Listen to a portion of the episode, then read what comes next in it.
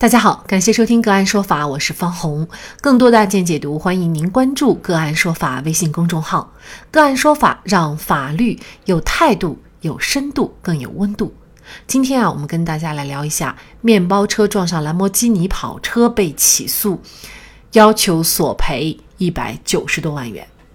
二零二零年二月二十七号早上六点三十分左右，刘先生驾驶他的金杯面包车去送货。行驶到北京市朝阳区东四环中路四惠桥上的时候呢，看到了一辆黑色兰博基尼跑车在路中间。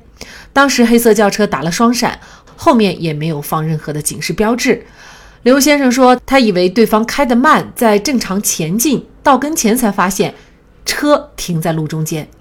刘先生告诉大象新闻记者，事故发生前自己的车速是每小时七十多公里。当他发现兰博基尼跑车是静止在路中间时，便猛踩刹车，但为时已晚。刘先生驾驶的金杯面包车狠狠地撞到了兰博基尼跑车的后部。事故发生以后，金杯车主刘先生被送往医院，医院诊断其前额出现外伤，并且胸部受到撞击。根据北京市公安局公安交通管理局开具的道路交通事故认定书显示，金杯车前部和兰博基尼后部接触，兰博基尼车前部又和护板接触，造成车辆接触部位损坏，护板损坏。由于受伤当事人伤势轻微，各方当事人一致同意适用简易程序处理，在责任划分当中认定刘某承担全部责任。刘先生表示，自己的金杯面包车购买有商业保险，但是最高的理赔金额只有一百万。事故发生以后，刘先生所购买的商业保险公司给出的定损评估费用是八十七万元，但是兰博基尼车主却并不认同。事后，兰博基尼车主并未在 4S 店进行维修，而是选择了北京一家汽车服务公司对车辆维修。这家汽车服务公司提供的结算单可以看到，有十二项维修项目和五十二项商品列表，其中变速箱。的单价是三十万一千五百块，右前大灯单价是十万两千二百块，左后叶子板、右后叶子板单价为十四万元，实收总计费用是一百八十八万八千七百四十五元。就在近日，刘先生收到了一份来自兰博基尼车主的起诉书，要求他赔偿车辆维修费用，一共是一百九十多万元。看到赔偿金额的时候，刘先生说他当时就懵了。在北京打工，平时就靠做安装生意赚点生活费，哪赔得起这么多钱？刘先生表示自己将会应诉，他主要是对维修金额有质疑。本案当中，刘先生是否要倾家荡产进行赔偿？就这相关的法律问题，今天呢，我们就邀请中国法律年鉴二零二零年度侵权责任法优秀律师、北京畅信律师事务所合伙人、执行主任苏宁和我们一起来聊一下。苏律师您好，主持人好，大家好。嗯，非常感谢苏律师。那像这个案件当中啊，面包车的驾驶员刘先生呢，他是觉得对维修金额有质疑啊，因为他觉得只是撞坏了尾部，怎么要有如此高的维修金啊？这个将近两百万的维修基金，对于呃刘先生来说，可能他会买好几辆这个面包车啊。而这个兰博基尼呢，据说这个市场价也就二百五十万到四百万之间。那这个维修金将近二百万，也确实是非常高的一个维修金啊。那么，如果是对这个维修金额有疑义的话，刘先生有其他办法吗？首先来讲，肯定是有办法的。呃，首先来说呢，我们看到这个案例当中呢，呃，描述了兰博基尼车的一些维修的细节。比方说，我看到呢，那右前大灯呢也在十万以上。当时事故发生的时候呢，车辆属于一个金杯面包车追尾兰博基尼的这样的一个过程。那如果是追尾的情况的话呢，右前大灯能够受到损伤，这个我们就要疑问了吧？那么，因为毕竟追尾的话呢，基本上都是在后部。所以说前部到底是一个什么样的损伤呢？呃，是不是这次事故形成的损伤呢？我们可能要要画一个问号，这是第一。第二的话呢，就是这样的一个碰撞的状况的话，那么能不能够对于变速箱，嗯，这样的一个比较重要的核心部件造成损坏呢？这可能也是需要去进行一个有待于商榷的一个部分。所以如果说在维修方面呢，维修金额方面呢发生质疑的话，可以在诉讼的过程当中呢，由刘先生这边申请，由法院呢指定一个中间的鉴定机构，就权威的鉴定机构，来对于该车辆的维修呢进行相应的这个评估。那么首先来讲呢，是要对于其合理性进行一个评估，同时呢，对于维修的费用本身呢，也可以做一个评估。如果是合适的，那么再根据责任比例呢进行。双方呢进行相应的赔付，承担起相应的责任就可以了。也就是说，如果是想要得到双方都认可的这样一个维修金额的话，还要需要第三方来进行一个全面的鉴定。那像车子本身就价格比较昂贵，那么如果是鉴定的话，这鉴定费应该也不低哈。那谁来承承担这个鉴定费呢？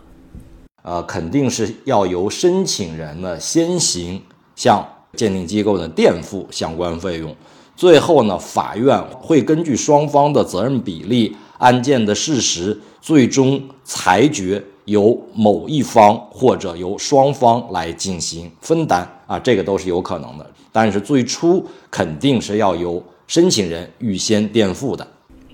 嗯，那就是刘先生了。这个估计可能鉴定费应该也要几十万吧，但我也不了解这个市场价格哈。对，价值肯定是不菲，但是因为针对于一百九十多万的这样的一个标的嘛，如果说刘先生对于他的这个费用确实有比较大的意义的话呢，我觉得还是应该去做一下这方面的鉴定。我们刚才讲了，通过鉴定也好，或者产生了维修费用也好，这些费用呢是基于刘先生的全责的这个角度上呢去考虑，才有一百九十余万的这样的一个赔付。但如果是说有的人互相承担的话，那么有可能也不会产生这么高昂的赔偿费用。呃，警方是给的这个责任划分是，是刘先生这一方面包车要承担全责，但是也有网友会看出问题了，就是你兰博基尼你停在这个车辆穿梭行驶的马路上，你后边连个警示标识都不放，然后只是打了个双闪，那么是不是也应该承担一部分责任呢？那您怎么看呢？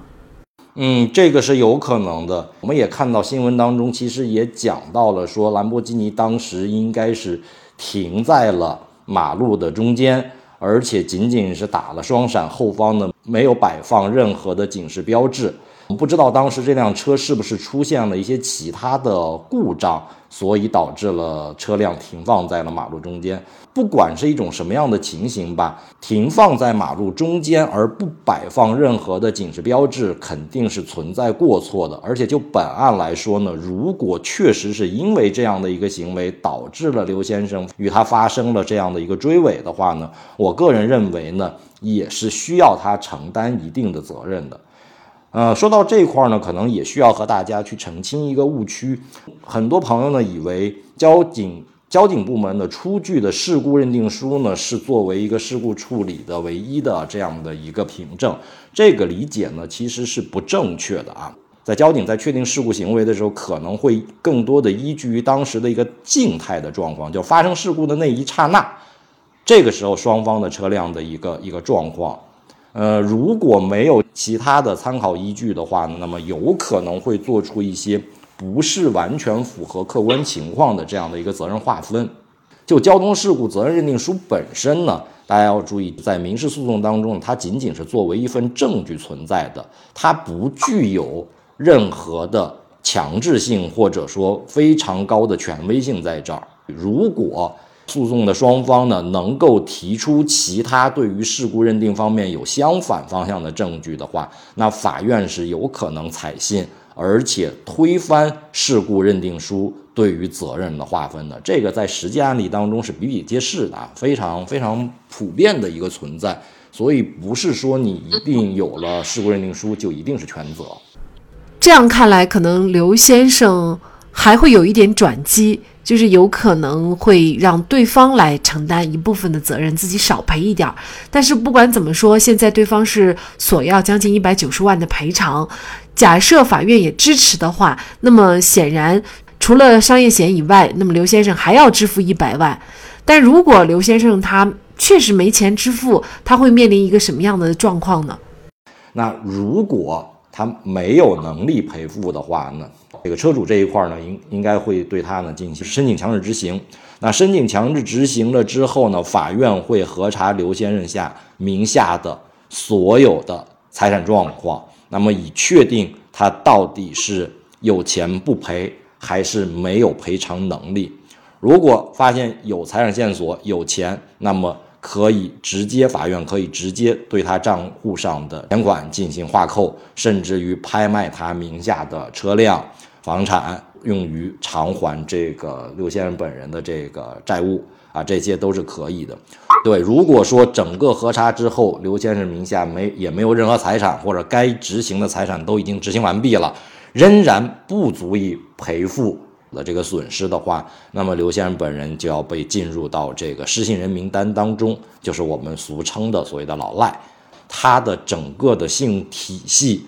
都会受到影响，包括他的。银行的账户可能会长期的受到法院的监管，一旦发现有可执行财产的话，法院是随时可以向他执行的。可以说这是一个不死不休的状态。那只要刘先生现在有合法的财产进入，那么一直要到赔偿完对方的全部损失为止。假设他如果在北京有套房，那相信这一百万是可以赔得了的。但是这个房子就涉及到变卖，那么他也就连家都没有了吗？是的，是这个样子的。不会保障他的基本的一个居住的地方吗？按照目前法院的这个司法实践当中来说的话呢，即便是他名下的唯一住房，也仍然是有可能被执行、被拍卖的。个人的居住权呢，不一定非得需要通过购买商品房来实现，其实租住、借住或者其他的方式呢，都有可能实现你的这个居住权的这样的一个权利。要求所有的人都能够买到商品房，这本身也是不现实的。所以说，像这种情况的话，也不能说因为他名下有一套商品房，就以所谓的保障他居住权的这样一个理由去影响到。债权人的这样的一个相关利益。这个案子呢，之所以我想引起广大的网友的关注，也在于有些人会会觉得，呃，说兰博基尼车主走法律程序也没问题，不能因为说对方撞了你，他是一个面包车司机，他没有经济能力，我们就不索赔了。那撞人你就要负责啊！当然也有网友说，呃，现在这个豪车呀，路上的太多了，那咱们普通的小车主真的都不敢上路了，一旦发生这个问题的话，就是要倾家荡产了。您怎么看这个问题呢？只要你是文明驾驶、合法驾驶，第一是会大大的降低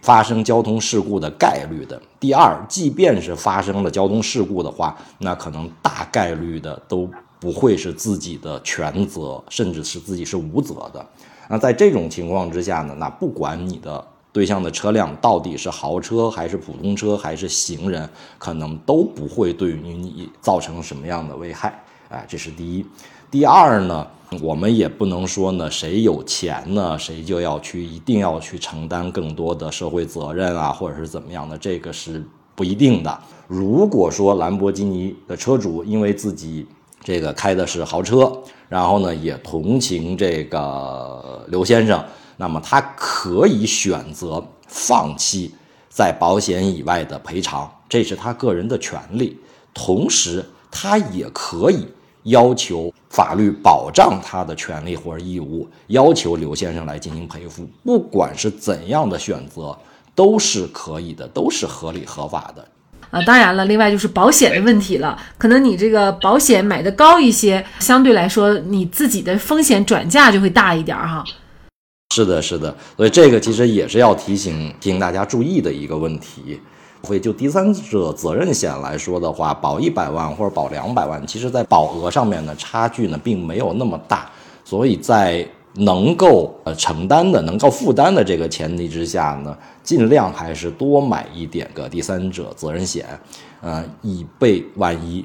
人民日报曾举过这样的一些例子来说明遵守规则、法律的重要性。飞机上有乘客把脚放在小桌板上，被乘务员劝阻以后，却指责机舱管理人员不够人性化。女子骑电动车闯红灯，和正常行驶的出租车发生刮擦，没有受伤的情况下，竟索要高额的赔偿。小区门口没有拴牵引绳的宠物狗吓到了孩子，妈妈赶狗保护孩子，反遭狗主人拳打脚踢。所以不守规则是必须要付出代价的，哪怕有时这个代价很惨痛。